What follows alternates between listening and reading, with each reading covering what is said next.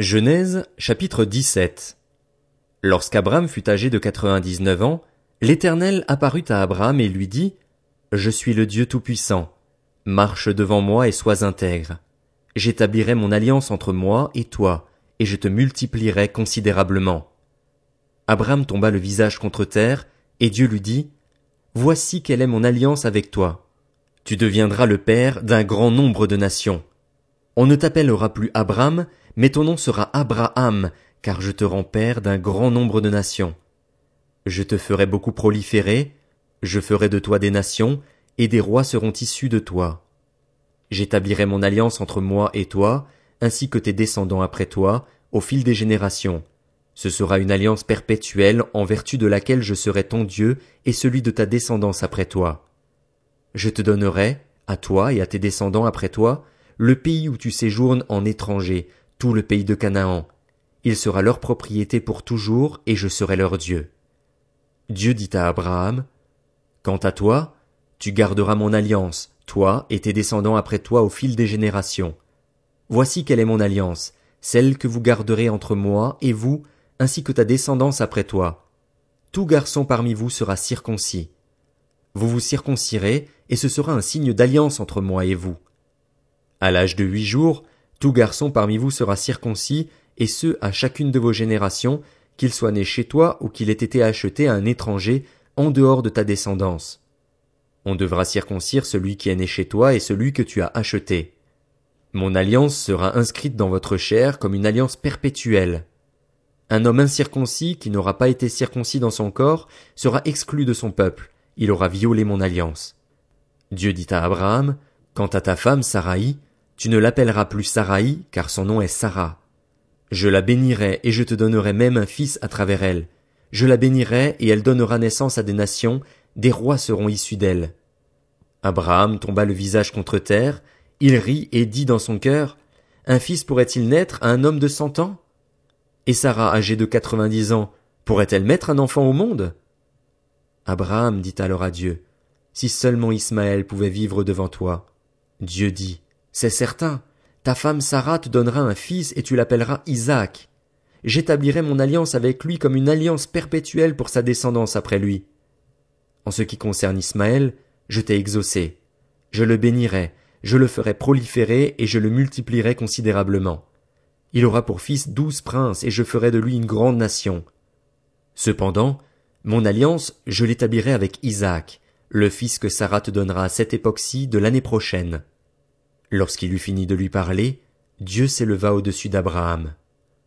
Abraham prit son fils Ismaël, ainsi que tous ceux qui étaient nés chez lui et tous ceux qu'il avait achetés, tous les hommes parmi les membres de son foyer, et il les circoncit le jour même, conformément à l'ordre que Dieu lui avait donné. Abraham était âgé de quatre-vingt-dix-neuf ans lorsqu'il fut circoncis. Quant à son fils Ismaël, il était âgé de treize ans lorsqu'il fut circoncis. Le jour même, Abraham fut circoncis, ainsi que son fils Ismaël, et tous les membres de son foyer, qu'ils soient nés chez lui ou aient été achetés à des étrangers, furent circoncis avec lui. Genèse, chapitre 18. L'Éternel apparut à Abraham parmi les chênes de Mamré, alors qu'il était assis à l'entrée de sa tente pendant la chaleur du jour. Il leva les yeux et vit trois hommes debout non loin de lui. Quand il les vit, il courut depuis l'entrée de sa tente à leur rencontre et se prosterna jusqu'à terre. Il dit, Seigneur, si j'ai trouvé grâce à tes yeux, ne passe pas loin de ton serviteur. Permettez qu'on apporte un peu d'eau pour vous laver les pieds et reposez-vous sous cet arbre. J'irai prendre un morceau de pain pour vous restaurer, puis vous continuerez votre route, car c'est pour cela que vous passez près de votre serviteur. Ils répondirent, Fais comme tu l'as dit. Abraham s'empressa d'aller trouver Sarah dans la tente et dit, Prends vite vingt-deux litres de fleurs de farine, pétris-la et fais des gâteaux. Abraham courut à son troupeau, prit un veau tendre et bon et le donna à un serviteur qui se dépêcha de le préparer. Il prit encore du lait caillé et du lait, avec le veau qu'on avait préparé, et il les mit devant eux. Il se tint lui-même à leur côté, sous l'arbre, et ils mangèrent. Puis ils lui dirent, Où est ta femme, Sarah? Il répondit, Elle est là, dans la tente. L'un d'eux dit, Je reviendrai vers toi à la même époque, et ta femme Sarah aura un fils. Sarah écoutait à l'entrée de la tente derrière lui. Abraham et Sarah étaient vieux, d'un âge avancé, et Sarah ne pouvait plus espérer avoir des enfants. Elle rit en elle-même en se disant Maintenant que je suis usée, aurais-je encore des désirs? Mon Seigneur aussi est vieux. L'Éternel dit à Abraham, Pourquoi donc Sarah a-t-elle ri en se disant, Est-ce que vraiment j'aurai un enfant, moi qui suis vieille? Y a-t-il quoi que ce soit d'étonnant de la part de l'Éternel? Au moment fixé, je reviendrai vers toi, à la même époque, et Sarah aura un fils. Sarah mentit en disant, Je n'ai pas ri, car elle eut peur. Mais il dit, Au contraire, tu as ri. Ces hommes se levèrent pour partir en se dirigeant du côté de Sodome. Abraham les accompagna pour les reconduire. Alors l'Éternel dit, Cacherai-je à Abraham ce que je vais faire? Abraham deviendra une grande nation et puissante, et toutes les nations de la terre seront bénies en lui. En effet, je l'ai choisi afin qu'il ordonne à ses fils et à sa famille après lui de garder la voie de l'Éternel en pratiquant la droiture et la justice. Ainsi l'Éternel accomplira en faveur d'Abraham les promesses qu'il lui a faites. Et l'Éternel dit, Le cri contre Sodome et Gomorre a augmenté, et leur péché est énorme. C'est pourquoi je vais descendre et je verrai s'ils ont agi entièrement d'après le bruit venu jusqu'à moi. Si ce n'est pas le cas, je le saurai. Les hommes s'éloignèrent et allèrent vers Sodome, mais Abraham se tint encore devant l'Éternel. Abraham s'approcha et dit, Supprimeras-tu vraiment le juste avec le méchant? Peut-être y a-t-il cinquante justes dans la ville. Les supprimeras-tu aussi et ne pardonneras-tu pas à cette ville à cause des cinquante justes qui sont au milieu d'elle? Faire mourir le juste avec le méchant, si bien que le sort du juste serait identique à celui du méchant, cela ne correspond certainement pas à ta manière d'agir. Celui qui juge toute la terre n'appliquera-t-il pas le droit? L'Éternel dit, Si je trouve à Sodome cinquante justes, je pardonnerai à toute la ville à cause d'eux. Abraham reprit, Voici que j'ai eu l'audace de parler au Seigneur, moi qui ne suis que poussière et cendre. Peut-être à ces cinquante justes en manquera-t-il cinq? Pour cinq, détruiras-tu toute la ville? L'Éternel dit, Je ne la détruirai pas si j'y trouve quarante-cinq justes. Abraham continua de lui parler et dit, Peut-être s'y trouvera-t-il quarante justes. L'Éternel dit, Je ne lui ferai rien à cause de ces quarante.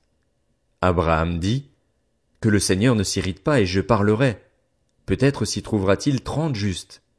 L'Éternel dit, Je ne lui ferai rien si j'y trouve trente justes. Abraham dit, Voici que j'ai eu l'audace de parler au Seigneur, peut-être s'y trouvera-t-il vingt justes.